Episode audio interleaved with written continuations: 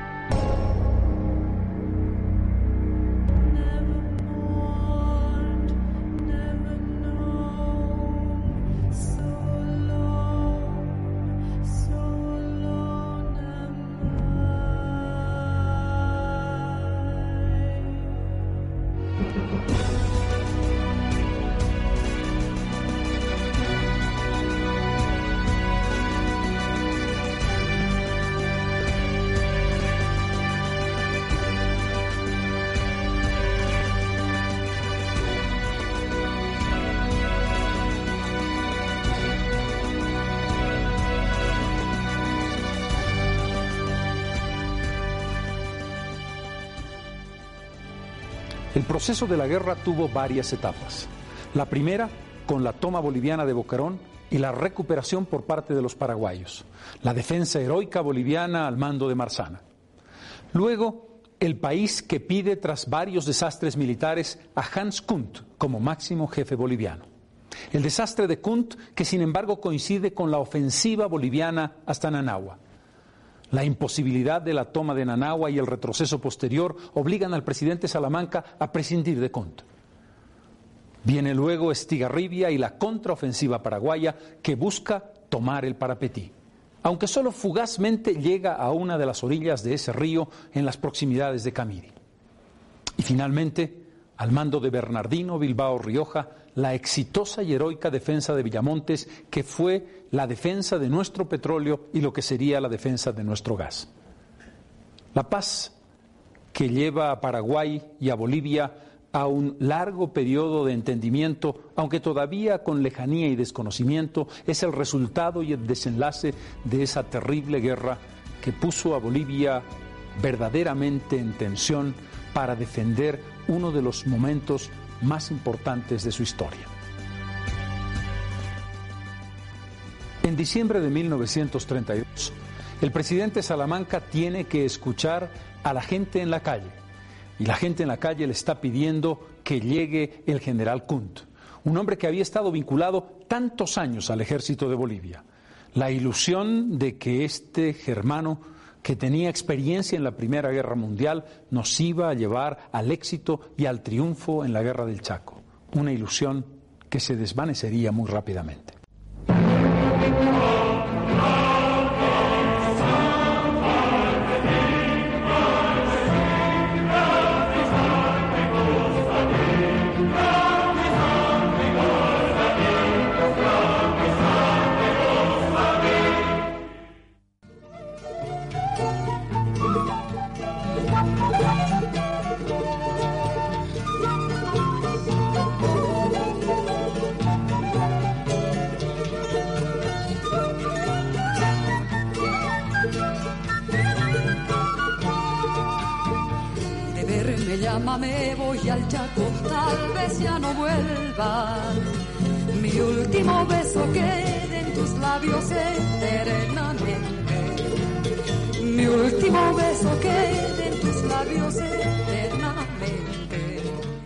La retoma del fortín Boquerón por parte de las fuerzas paraguayas marcaba dos cosas.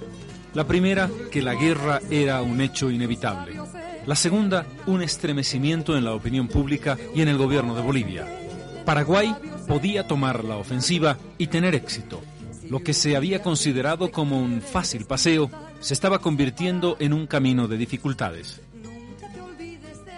Las diferencias entre el general Osorio y el presidente Salamanca habían derivado en un interinato, el del general José L. Lanza, que sería fiel a Salamanca hasta las últimas consecuencias, y en el mando de las operaciones en el Chaco el general Carlos Quintanilla, luego sustituido por el general Guillén. La guerra tiene tres etapas. En la primera, el punto de partida de una presencia boliviana en el Chaco que llegaba hasta el límite de los fortines Boquerón, Toledo, Corrales y Nanagua. Eso mostraba que Bolivia tenía una parte importante del Chaco con una presencia militar significativa. Mostraba también, sin embargo, que no había llegado nunca en su presencia hasta Asunción, el vértice de los ríos Pilcomayo y Paraguay que Bolivia reclamaba desde el punto de vista jurídico. En lo que se refiere a los paraguayos, tres cuartos de lo mismo. Sus fortines de avanzada estaban precisamente en Boquerón. Los paraguayos no tenían ni presencia militar, ni presencia civil, ni económica más al norte de esa región. Sus pretensiones estaban, sin embargo, en el río Parapetí, muy dentro de la frontera boliviana. Pretensiones jurídicas, desde luego. En ese contexto nos encontramos con dos naciones que han ocupado prácticamente la mitad del Chaco cada uno, con una especie de tierra de nadie antes de comenzar la guerra, que es la distancia que va entre los fortines paraguayos y los fortines bolivianos. A partir de ese momento, la guerra tiene un teatro de operaciones en una zona mucho más próxima al río Pilcomayo que al río Paraguay, en el lado oeste del territorio. Este teatro de operaciones, que tiene puntos importantes que van desde Boquerón, siguiendo por Alihuatá, Arce y más al sur Muñoz, donde está el comando boliviano en la primera etapa de la guerra, hasta Vallivián, tendría preeminencia hasta finales de 1934. La contraofensiva paraguaya no va a quedarse en la retoma de Boquerón. A partir de ese momento, el general Estigarribia toma una ofensiva que no perdería hasta la llegada de diciembre de 1932. En esta ofensiva viene un momento crítico. Entre el 19 y 23 de octubre de 1932 se produce la desastrosa retirada de Arce y Alihuatá. El abandono de ambos fortines bolivianos tiene poco que ver con la heroica defensa de Boquerón. Soldados poco experimentados entran rápidamente en pánico y comienzan a replegarse desordenadamente. Los mandos no tienen un control muy directo sobre sus efectivos y esto obliga a una salida poco honrosa.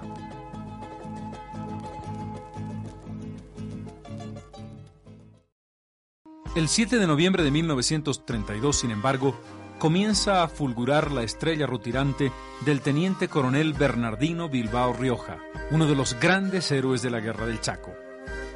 Entre Arce y Muñoz queda un espacio que va a definir un lugar, kilómetro 7, que es exactamente la ruta de la retirada. Allí se planta Bilbao Rioja con sus hombres y comienza una exitosa defensa que va a frenar lo que pretendía ser un arrollador ataque del ejército paraguayo para comenzar a ganar terreno que hasta entonces había sido ocupado por los bolivianos. Bilbao Rioja es un hombre sereno, disciplinado, modesto igual que Marzana, capaz de establecer organización de tropa, que es lo que estaba faltando, y faltó definitivamente en Arce y Alihuatá. En kilómetro 7 los paraguayos son detenidos por días y días, lo que permite un manejo de recomposición y reordenamiento del ejército boliviano y una reestructuración. No va a ser, sin embargo, un argumento suficiente. El presidente Salamanca está cansado del alto mando, tiene malas relaciones con este, y la opinión pública que esperaba fáciles victorias tiene también desaliento. Allí surge un nombre que comienza lentamente hasta que termina coreado por todos como el salvador de la patria, el general alemán Hans Kunt. Hubo presión popular, sobre todo en el Parlamento, de que se llamase al general Kunt. Y el presidente Salamanca se vio forzado a aceptar esta decisión congresal. El general Kunt era un viejo conocido de Bolivia. Había estado en el gobierno del general Montes a principios de siglo. Estuvo también en la década de los años 20, particularmente en el gobierno de Hernando Siles. Había frecuentado, por lo tanto, al ejército boliviano. Combatió en la Primera Guerra Mundial. Allí consiguió importantes condecoraciones. Pero Hans Kunt no era un hombre de Estado Mayor. No tenía esa formación. Era como se conoce vulgarmente un tropero. Su experiencia militar inmediata, la Primera Guerra Mundial, tenía un tipo de estrategia que no se aplicaría, se vio luego, en la Guerra del Chaco. Frente a él estaba el coronel José Félix Estigarribia, un hombre que sí tenía formación de Estado Mayor. Había estudiado en la escuela de Saint-Cyr, en Francia, una rivalidad que tenía mucho sentido, la que había vivido Francia y Alemania precisamente en la Primera Guerra. Y lo que el presidente Salamanca se había negado a hacer con el alto mando, lo hacía ahora, de manos atadas prácticamente, con el general Kunt, es decir, entregarle el poder total. Tras el apoteósico recibimiento de Kunt en 1932, un 5 de diciembre en la ciudad de La Paz, se convirtió en el hombre todopoderoso de la guerra para Bolivia.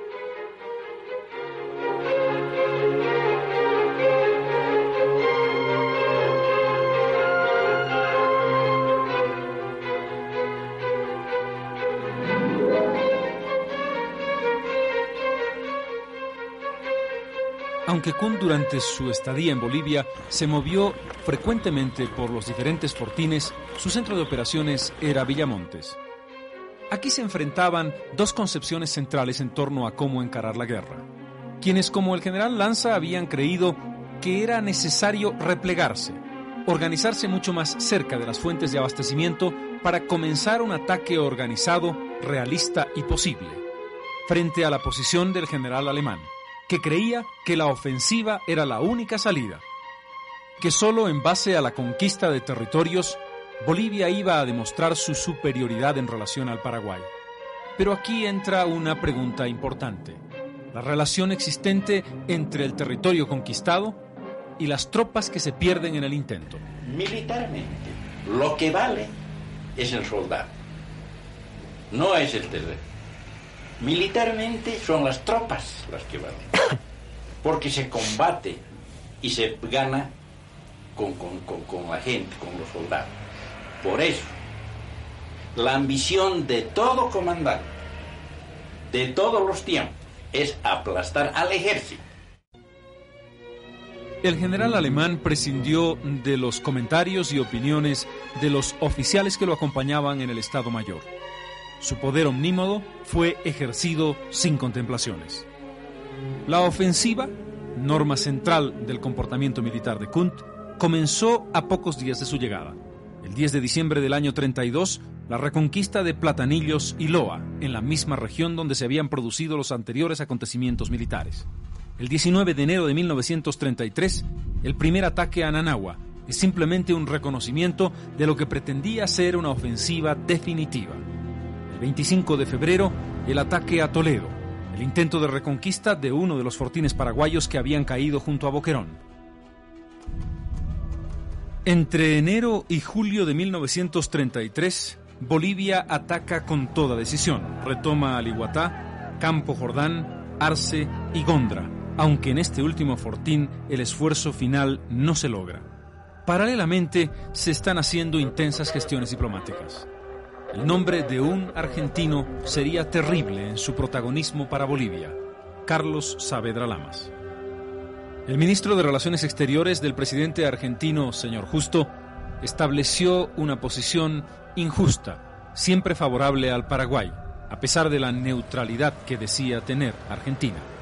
Intereses de esa nación, influencia sobre el Chaco e influencia sobre los propios paraguayos, definieron que Bolivia tuviera que enfrentar un enemigo militar en el campo de batalla y un enemigo diplomático en el campo de las difíciles negociaciones que duraron varios años más. Ese enemigo lamentablemente fue Argentina. En el terreno militar, Hans Kuhn tenía una obsesión. En su criterio, Nanagua era el punto decisivo. Romper Nanagua era establecer la punta de lanza para la toma de Isla Poi y más al sur. Allí estableció uno de los ataques más increíbles e irracionales que se hayan planeado en una guerra. 9.000 hombres de Bolivia fueron preparados para asaltar el fortín defendido por un número equivalente de paraguayos.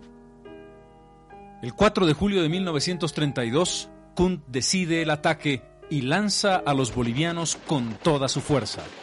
Tanques, lanzallamas, baterías de artillería, hombres armados que iban a tomar con bayonetas Nanagua. No fue posible. Porque esa batalla de Nanagua ha sido una masacre de los bolivianos. Ha temblado la tierra. Me emociono. Porque en esa batalla del 4 de julio temblaba la tierra y, y duraba desde las 8 de la mañana hasta las 2 de la tarde. Yo combatí, estaba en artillería en la batería Torres, a cargo del coronel Peñaranda, y estábamos al frente de Nanagua. Los cañones se doblaban, la, las curreñas han llegado a doblarse por, por tanto disparar.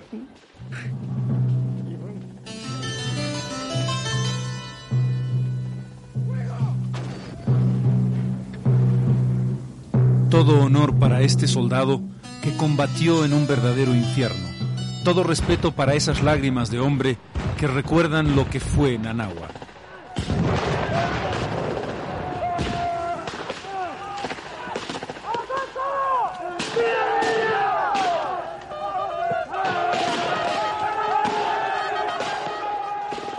Entre el 4 y el 8 de julio de 1932, oleadas de soldados bolivianos se estrellaron infructuosamente, aunque con todo heroísmo, contra las trincheras paraguayas, defendidas también por heroicos soldados. Entre el 4 y el 8 de julio murieron más de 2.000 soldados bolivianos en esas oleadas que no pudieron conquistar Nanagua. Fue un sacrificio absolutamente inútil. Ese fue el punto más al sur al que llegó en toda la guerra el ejército boliviano. A partir de ese momento, José Félix Estigarribia comienza a tomar la iniciativa. Esto se traduce el día 15 de julio con la caída de Campo Grande, cerco y rendición de los bolivianos. Cae Aliguatá. Pero uno de los momentos más dramáticos de toda la historia de la guerra se produciría entre el 6 y el 11 de diciembre de 1933 el empecinamiento del general Kunt y quizás la imprevisión de los oficiales que combatían y que dirigían a la cuarta y novena división lleva al cerco de Campo Vía, caída de dos divisiones bolivianas. Con mucha paciencia el ejército paraguayo rodea silenciosamente a las divisiones bolivianas, hasta que ha tendido un cerco prácticamente indestructible al punto que los paraguayos celebran incluso con una banda el momento en que las dos puntas de su ejército se unen cerrando el cerco. Solo una heroica acción del regimiento Lanza logra salvar 3.000 hombres de lo que sería la más terrible pérdida de nuestro ejército. 9.000 bolivianos caen prisioneros con todo y su armamento.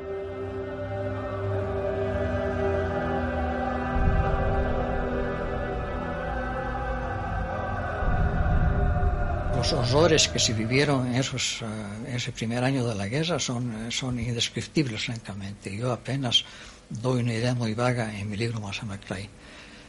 Pero los que han estado allá deben tener un recuerdo muy, muy, muy triste de lo que vieron y lo que sufrieron entonces. ¿no? Y ese fue precisamente los años del comando del general Kunt. ¿no? Por supuesto, Kunt tuvo que irse. El 14 de diciembre de 1933 renuncia al mando general de las tropas en el Chaco y vuela hacia Cochabamba. Nunca más volvería al teatro de operaciones.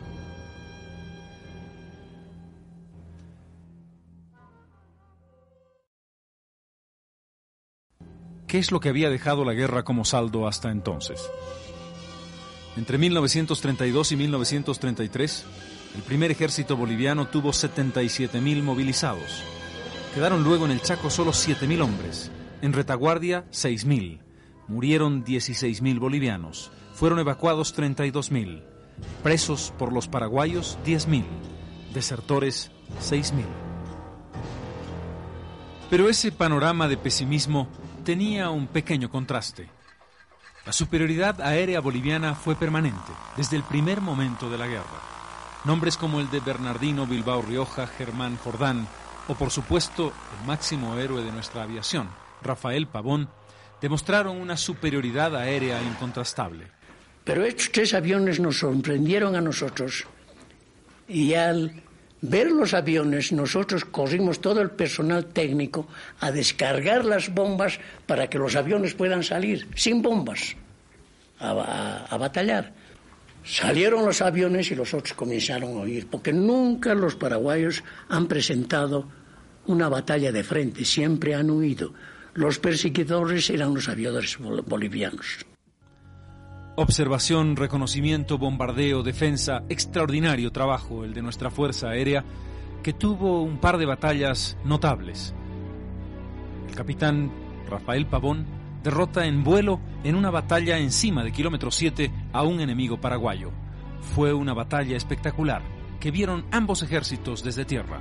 Pavón moriría en acción de combate meses después como muchos otros bolivianos, mostró valentía. A pesar de una conducción discutible de la guerra, nuestros hombres de la base, nuestros hombres como oficiales que estuvieron en el frente de batalla, no se arredraron ante los desafíos. Todo honor para la Fuerza Aérea de Bolivia, que cumplió un papel complementario esencial, muy importante. Lo vemos con el paso de la historia.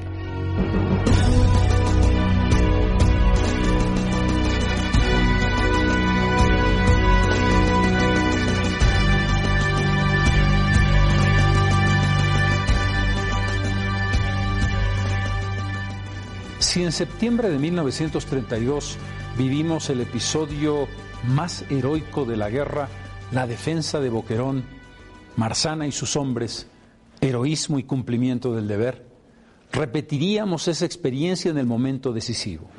Bolivia se ve obligada a levantar un tercer ejército, lo que significa un esfuerzo gigantesco de vidas bolivianas y también de inversión económica. Afortunadamente, Bolivia encuentra en el momento decisivo en Villamontes, la ciudad benemérita, el mando de un hombre con disciplina, con austeridad y con un gran sentido de estrategia militar, Bernardino Bilbao Rioja. De la mano de Bilbao Rioja, Bolivia defiende exitosamente el petróleo, el gas y aquello que era crucial para mostrar que no estaba definitivamente derrotada en esa guerra llena de sinsabores.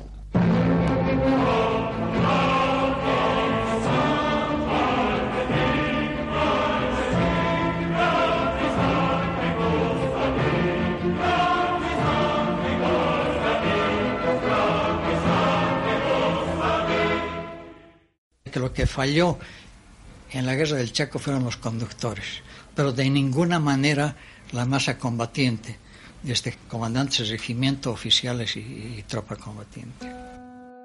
Si se podía objetar al alto mando y a los oficiales que manejaron estratégicamente la guerra, no podía hacerse lo mismo con los oficiales que, comandando regimientos, compañías o escuadras, pusieron el pecho siempre en la batalla, a tal punto que tras esa primera etapa quedaron diezmados. El alto mando no tuvo otro remedio que apelar al colegio militar. Los últimos cursos fueron convocados, pero no fue suficiente. Entonces se produjo algo heroico. ¡Atención! ¡Cadetes! Os comunico con razón y expuesta por la superioridad que nos honra con su visita.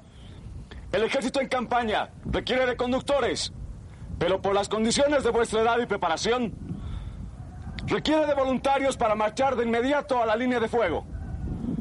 Quienes así lo decidan, tres pasos al frente. Otra vez se hizo el requerimiento y otra vez. Solo voluntarios. Por tercera vez consecutiva se hizo el requerimiento y nuevamente todos al unísono dieron un paso y otro y otro. Tres pasos al frente se ha llamado a esa generación. Jóvenes de entre 16 y 18 años que fueron a pelear para sustituir a quienes habían caído valientemente en las arenas chaqueñas. Caballeros cadetes, subordinación y constancia.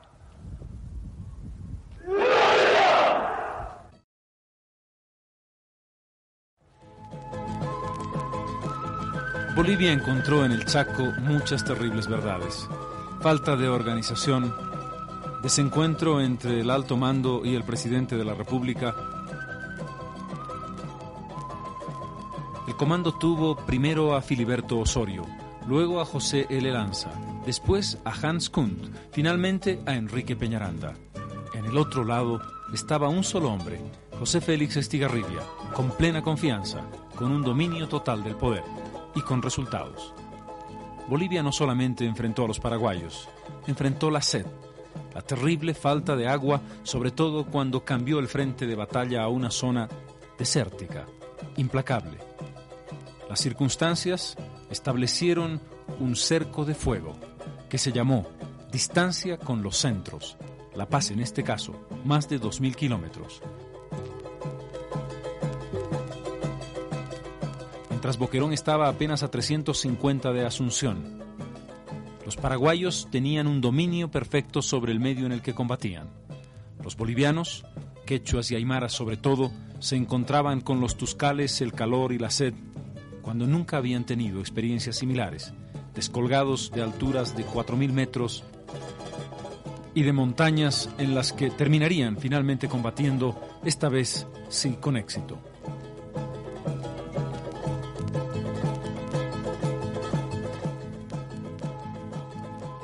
1934 encuentra en el comando al general Enrique Peñaranda, que había logrado ayudar a la salida de un destacamento de Campo Villa.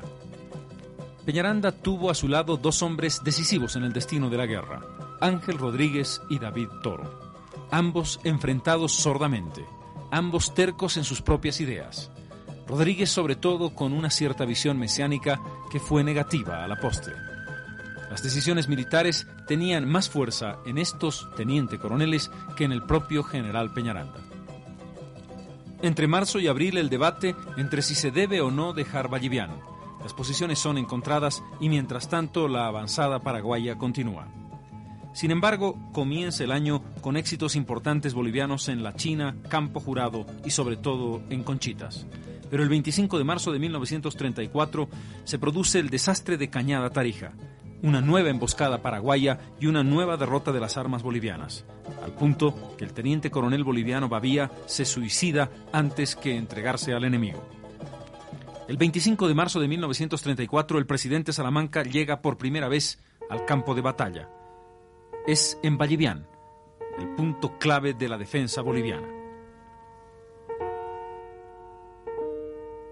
Entre el 23 y el 25 de mayo se da un gran triunfo, la batalla de Cañada Strongest, dirigida estratégicamente por Ángel Rodríguez desde Vallivian la novena división boliviana, comienza usando las mismas armas de los paraguayos a hacer un cerco contra las compañías paraguayas que se estaban acercando para intentar la ofensiva sobre Vallivian. El cerco se va cerrando a través de una estrategia bien diseñada. Finalmente, los paraguayos quedan embolsados. Se producen enfrentamientos de grupos que pretenden romper lanzas pero no logran abrir el cerco. Finalmente, un grupo importante de una división paraguaya escapa pero las armas bolivianas dejan un resultado positivo. Más de 500 muertos paraguayos, más de un millar de heridos quedan en el campo después de ese enfrentamiento.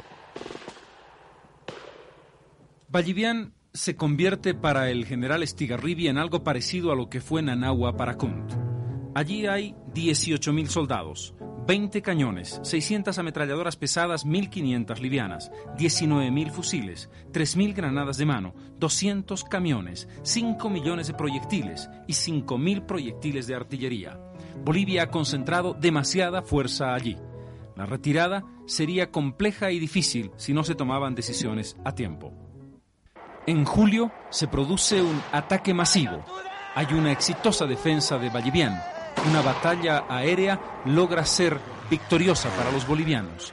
Es un momento en el que Estigarribia cree hacer la ofensiva final y fracasa. Cambia la estrategia y cambia el escenario geográfico de la guerra. La segunda etapa de esta se desarrolla muy al norte, prácticamente en territorio boliviano, mucho más cerca del este que del oeste, mucho más cerca del Paraguay que del Pilcomayo.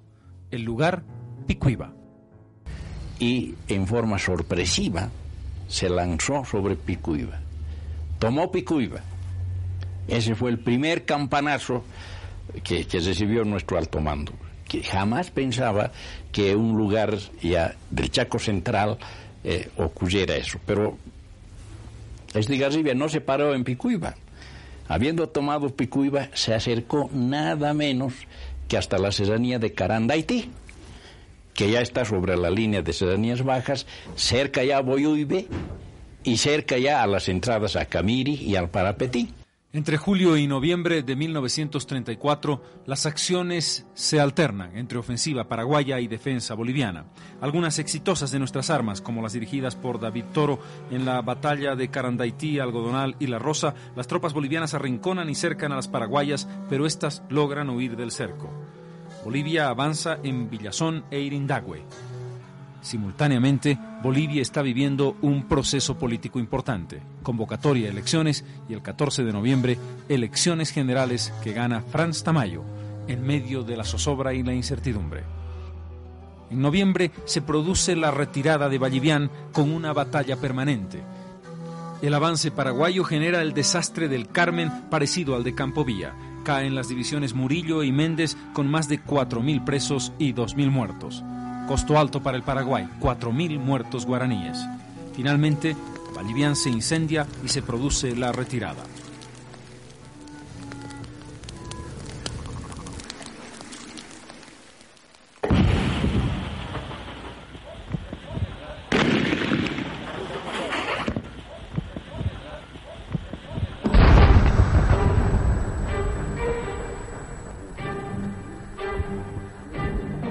Si Campovía significó la caída de Kunt, Vallivian significó la caída de Salamanca.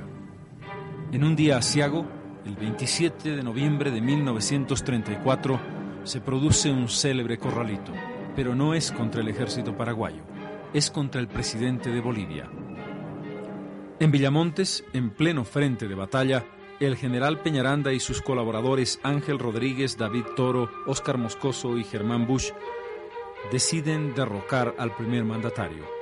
Cercan la casa donde éste reside, lo amenazan y lo obligan a firmar la renuncia. En un momento amargo, Salamanca, cercado, lo hace. Solo lo acompaña el general José L. Lanza, que cuando se dirige al avión que va a llevar al presidente fuera del centro de operaciones dice, me avergüenzo de ser general de Bolivia.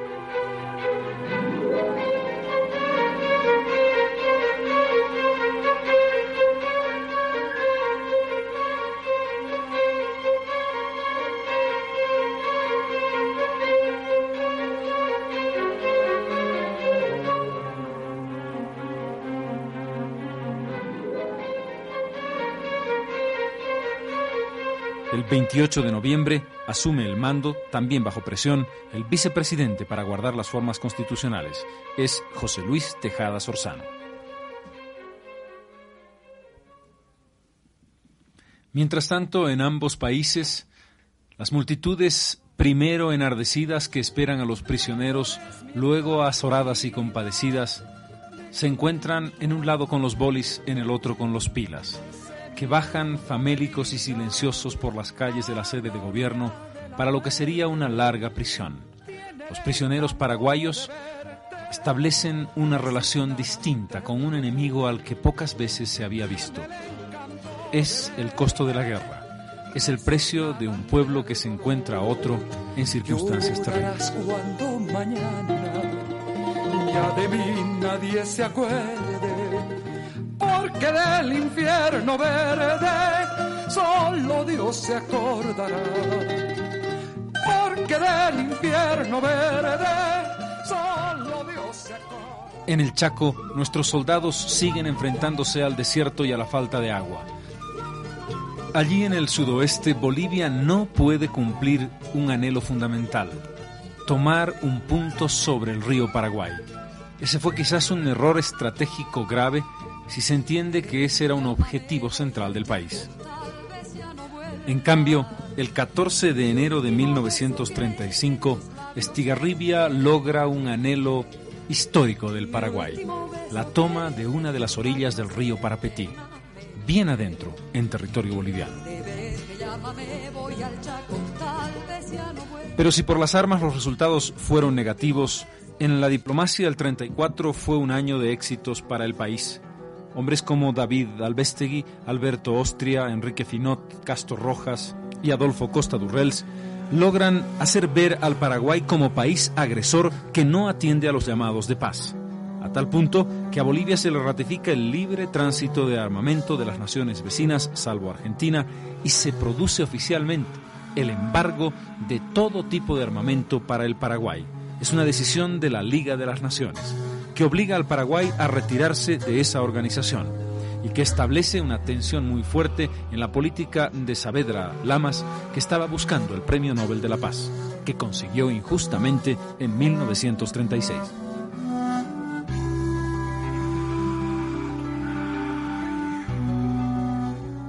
Bolivia se ve obligada a un último esfuerzo. Tejada Sorzano cambia la estrategia. Se termina el dar armas y el dar tropas como cuentagotas. Se hace un llamado general en todo el país movilización absoluta de los soldados bolivianos para levantar el tercer ejército. Bolivia demuestra así que independientemente de una mala conducción militar, está dispuesta al sacrificio definitivo para salvar el honor nacional. El pueblo, tanto el que combate como el que está en retaguardia, tiene fuerza moral y espíritu para llevar adelante el último esfuerzo de defensa de la heredad nacional. Villamontes es el lugar del encuentro decisivo. Villamontes eh, un poco simboliza, uno, la esperanza paraguaya de lo mismo, de terminar la guerra exterminando a los bolivianos. Y por otra parte también significa para nosotros esa grandísima esperanza de que ahí iba a ser el lugar de la definición. Bernardino Bilbao Rioja va a ser el hombre encargado de la defensa de Villamontes, la organización de la estrategia y el enfrentamiento a Estigarribia. El general paraguayo está demasiado lejos de Asunción.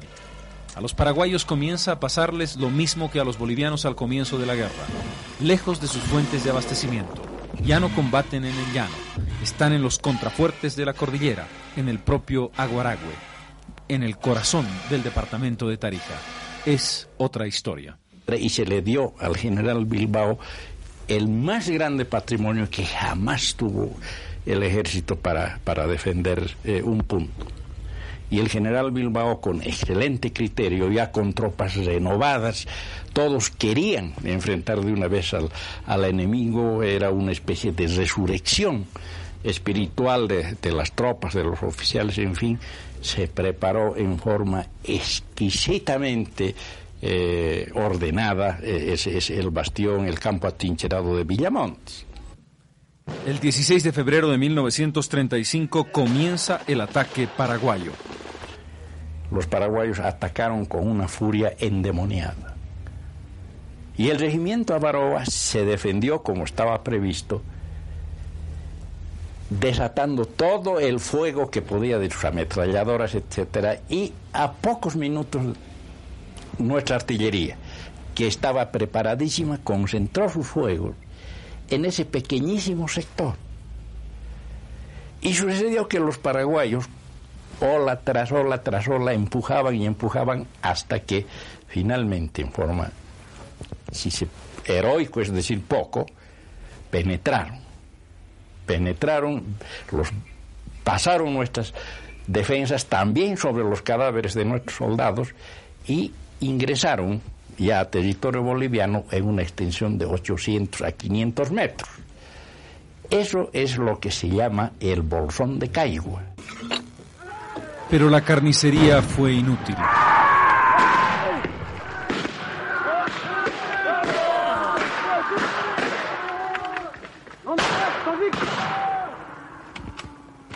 23 de febrero se produce la derrota definitiva del ejército paraguayo en Villamontes, que se da cuenta que la plaza es inexpugnable. Estigarribia intenta entonces algunos ataques aislados. El objetivo central es, ahora sí, el petróleo boliviano. Los paraguayos intentan la toma del pozo petrolero de Ñancoraiza. Hacen también una ofensiva por el Abra de Ururigua, para acercarse a los pozos petrolíferos. Pero en la montaña los bolivianos son irreductibles. Sucesivamente se van rechazando esas ofensivas. Lo más grave es la toma de Charagua. Santa Cruz recibe la noticia con temor. Se piensa que Estigarribia quiere llegar a la capital oriental, pero ya el Paraguay está agotado y no tiene fuerzas para hacerlo. Mientras tanto, Bolivia desata la contraofensiva. De Villamontes adelante, varios ataques bolivianos que no tienen la contundencia que podrían haber desarrollado van a hacer retroceder a los paraguayos. El desalojo del Parapetí es muy importante, al punto que Paraguay retrocede más de 100 kilómetros. Es el momento en el que llega la hora de la paz. Bolivia tiene un tercer ejército en pie. Paraguay está en las últimas posibilidades de su agotamiento militar. ¿Podía Bolivia antes de la paz o en vez de la paz iniciar una contraofensiva con posibilidades de éxito? Inmediatamente después de rechazar el ataque paraguayo, nosotros debíamos saltar de nuestras trincheras y aplastarlos, aplastar a ese grueso paraguayo que estaba exhausto, desangrante y exánime delante de nosotros. Este es el más grande pecado que yo atribuyo a nuestro comando en esas circunstancias. No se hizo por complacencia. Se dice que Bolivia podía todavía reaccionar y quién sabe reconquistar parte del territorio y llegar a mejores condiciones de paz. Yo no creo eso. Si se hubiera ejecutado ese plan, habría demorado, quién sabe, un año más, seis meses más, y estaba Bolivia en condiciones de soportar seis meses más de guerra, no creo. El Paraguay estaba completamente agotado. El Paraguay estaba absolutamente agotado. Pero ya la reflexión parece innecesaria. En junio de 1935 va a firmarse la paz en Buenos Aires. A tumbos, con una presión muy fuerte de Saavedra Lamas, los representantes diplomáticos del país aceptan las condiciones de la paz, con un tema que sería fatal. La cuestión de fondo, es decir, una decisión sobre los derechos de ambas naciones y la posibilidad de un acuerdo territorial, no quedaba definida ni con fecha ni con límite concreto. La reunión duraría hasta que se llegase a un acuerdo directo o se suscribiese un compromiso de arbitraje para ser dilucidado en la Corte Permanente de Justicia de La Haya. Al no haber plazos, se vio luego, Bolivia estaba cediendo lo que en los hechos ocurrió. Los puntos adquiridos por cada país en la batalla fueron los que definieron finalmente la frontera del Chaco. Las responsabilidades recaen sobre todo sobre el negociador principal, Tomás Manuel Elío, que forzó al gobierno a aceptar esas condiciones, y al coronel Ángel Rodríguez, que cuando se le preguntó cuál era la opinión del alto mando militar sobre este acuerdo, dijo, el mando soy yo, el acuerdo debe firmarse.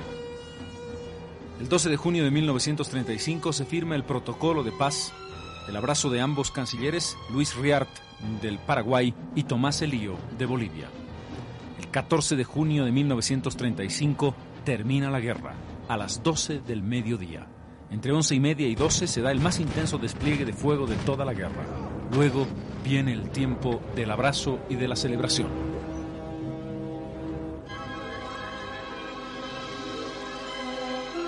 Dos pueblos hermanos que nunca debieron enfrentarse en el campo de batalla se reencuentran y saben que no hay rencores, saben que esa guerra no los ha separado y celebran el final, celebran la paz que es la que siempre debió estar en los campos del Chaco. Los jefes militares también van a encontrarse. El 18 de julio de 1935 se produce la primera entrevista entre los comandantes de campaña, el general Enrique Peñaranda de Bolivia y el general José Félix Estigarribia del Paraguay. Se produce también amistad entre oficiales como Moscoso y Palacios, o Bush y Franco. Se recuerdan los momentos de la guerra. Es otro clima. Hay un recorrido por lo que fueron los campos de sangre y de batalla para recordar, no para guerrear. Pero ese final sin vencedores ni vencidos no puede hacer olvidar el costo humano de la guerra. Paraguay movilizó 150.000 soldados, murieron 40.000, cayeron prisioneros 2.500, sirvieron en retaguardia 10.000. Bolivia movilizó tres ejércitos, 200.000 soldados, murieron 50.000 bolivianos, cayeron prisioneros 20.000, sirvieron en retaguardia 30.000. Casi 100.000 hombres quedaron en las arenas del Chaco.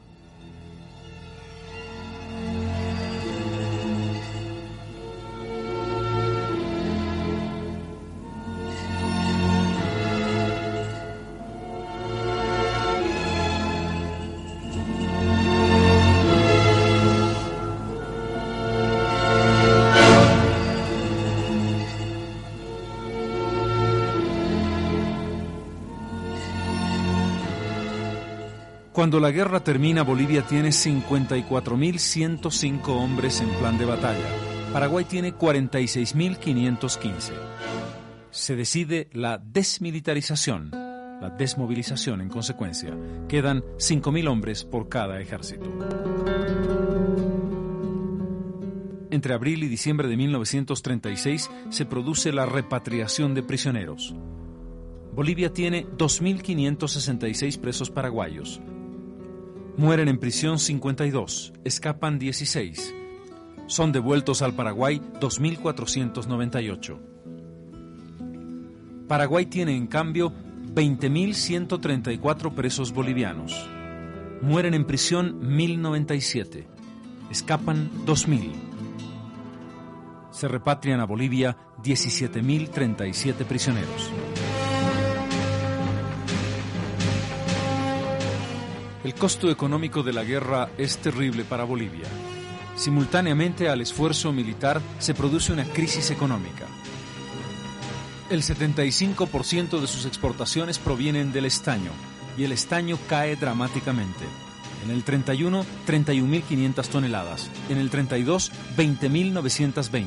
En 1933, solo 14.900. En el 34, 20.600 y en 1935 19.000 toneladas. El país tiene que recurrir por ello a los préstamos de los grandes mineros, de los varones del estaño. Patiño presta 1.492.000 libras esterlinas, Fossil 180.000, Aramayo 120.000, la Philip Brothers 100.000, la Bolivian Railway 100.000 libras esterlinas. El costo total de la guerra para Bolivia es de 228 millones de dólares todo prácticamente financiado por el erario nacional. A Bolivia se le han suspendido los créditos por la moratoria de la deuda externa al comenzar los años 30. Al Paraguay, en cambio, la guerra le cuesta bastante menos. 124 millones de dólares. Tardó tiempo en firmarse el tratado final. El 21 de julio de 1938 el Tratado de Paz, Amistad y Límites, firmado por Eduardo Díez de Medina y Enrique Pinot por Bolivia y Cecilio Báez y José Félix Estigarribia por el Paraguay, determina, ahora sí, el fin definitivo de las hostilidades y de la guerra paraguayo-boliviana. En ambos países, la repercusión política de la guerra es evidente. En Bolivia, el presidente José Tejada Sorzano es derrocado en 1936 va a sustituirlo un hombre protagonista en la guerra, David Toro. Un año después, en 1937, su lugarteniente, el teniente coronel Germán Bush, se hace cargo del gobierno. Tras el suicidio de Bush en circunstancias aún no esclarecidas, llega al poder otro hombre que dirigió operaciones en el Chaco, el general Carlos Quintanilla. E inmediatamente después le sigue el comandante de las operaciones en la segunda parte de la guerra, Enrique Peñaranda, que sería presidente entre 1941 y 1943. Héroes militares genuinos como Bush o conductores discutibles de la guerra como Toro deciden, en el poder, ocultar lo que había sido una página negra de la conducción militar boliviana. Pero en el Paraguay las cosas no fueron muy distintas, a pesar de que las circunstancias sí lo habían sido en batalla.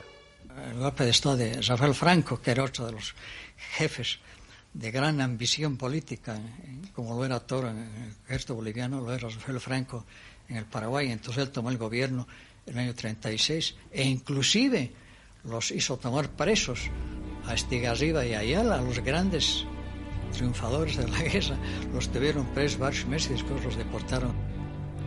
José Félix Estigarribia fue presidente del Paraguay en 1939, un periodo muy corto, abruptamente cortado por un accidente aéreo que terminó con la vida del mariscal Estigarribia.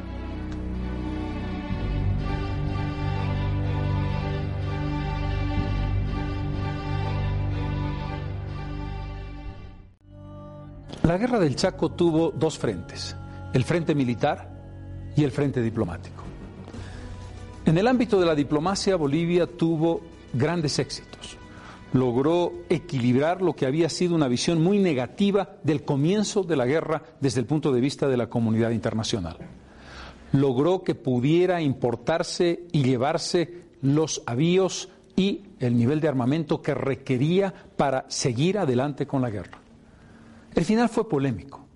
La intervención del ministro de Relaciones Exteriores, Elío, y la forma en que se firmó la paz. Pero en definitiva, en 1938, siendo presidente uno de los excombatientes del Chaco, el presidente Bush, es que se llega a una paz definitiva. Una paz que Bolivia y Paraguay necesitaban. Una paz que nos permitía construir un futuro de otra manera.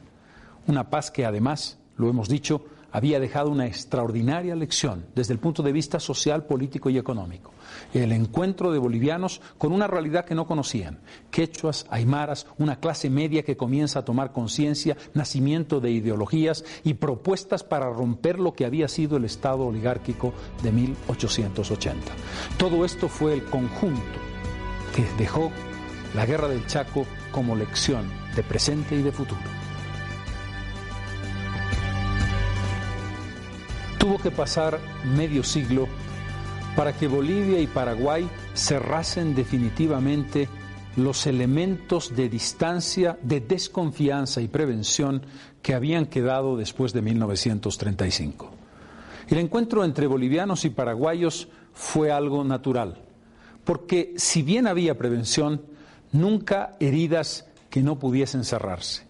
La guerra del Chaco no dejó elementos de quiebre tan brutales como los que han quedado después de la Guerra del Pacífico de 1879.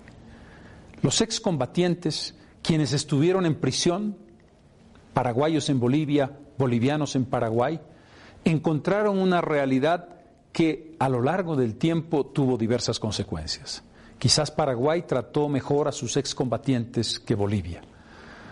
La fuerza de nuestra economía o su debilidad, para decirlo mejor, no era lo suficiente como para dar la respuesta que esos hombres que combatieron por la patria habían dado y nos exigían con el paso de los años, sobre todo porque defendieron nuestro recurso natural más importante, hoy fundamental para la economía del país. En todo caso, las consecuencias de la guerra dejaron lecciones importantes y también algunos elementos de dolor y de nostalgia.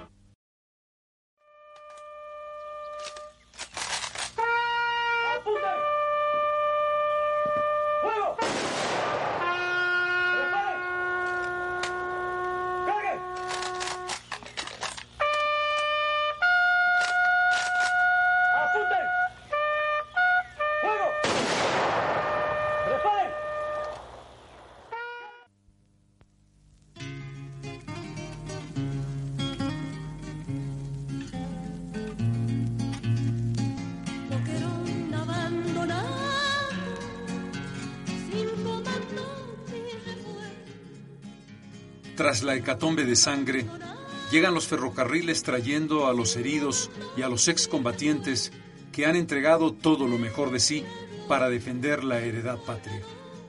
A pesar de los desastres, estos hombres que bajan heridos del tren y que son recibidos con tanto cariño, han sido capaces de defender lo esencial, el petróleo y el gas, que serían tan importantes para el futuro de la patria. Era un momento emotivo en que bolivianas y bolivianos asumieron por un momento que eran una sola nación. Quedaría mucho tiempo todavía para la construcción de esa idea, una nación que recogiera a todos desde la diferencia en lo que habían sido distancias sociales que la guerra se encargó de mostrar. En esa jornada emotiva, en la ceja del Alto, donde centenares de personas se acercaron a los vagones de tren para llenar de mixtura y homenaje a aquellos hombres valerosos que pelearon por Bolivia, estábamos sembrando la simiente de un futuro que tendría todavía muchísimos no solamente que resolver. 50.000 vidas de bolivianos en sus arenas. Bolivia, no lo sabían en ese momento quienes bajaban al centro de la ciudad de La Paz, estaba atravesando el comienzo de una transformación definitiva para su historia.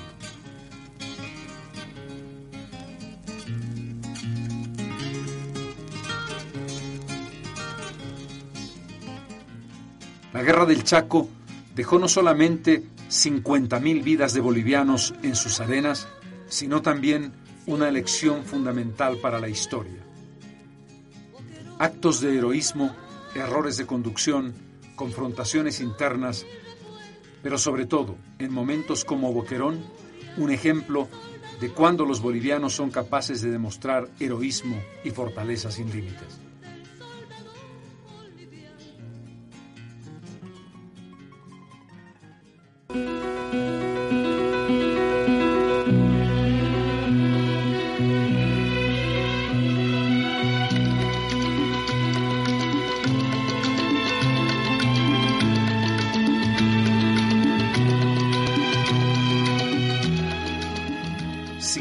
Años después, estos hombres que se habían enfrentado sangrienta y violentamente en las arenas del Chaco, se encontraron en un abrazo definitivo que unió los corazones de paraguayos y bolivianos en el llamado Campo de Marte en el centro de la ciudad de La Paz. El abrazo, las lágrimas y la emoción llenaron el espacio de Bolivia y Paraguay para siempre.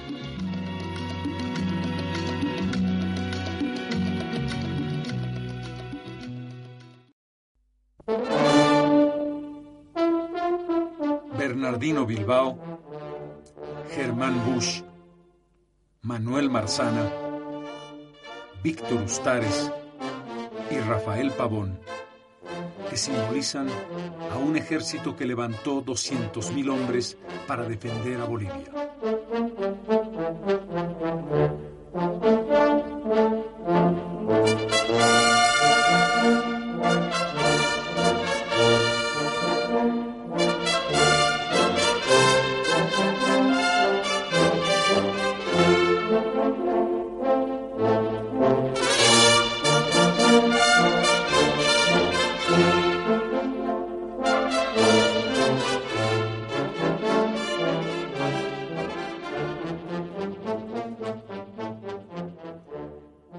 50.000 bolivianos dejaron sus huesos en el Chaco.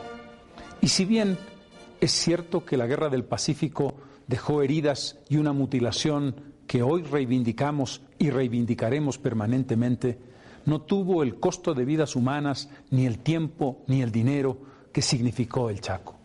Por eso, la experiencia chaqueña tiene una significación fundamental para comprender un siglo XX difícil y paradójico para el país.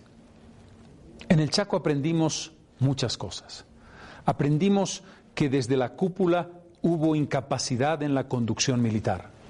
Aprendimos que en la base hubo heroísmo, compromiso y patriotismo en la mayor parte de los casos.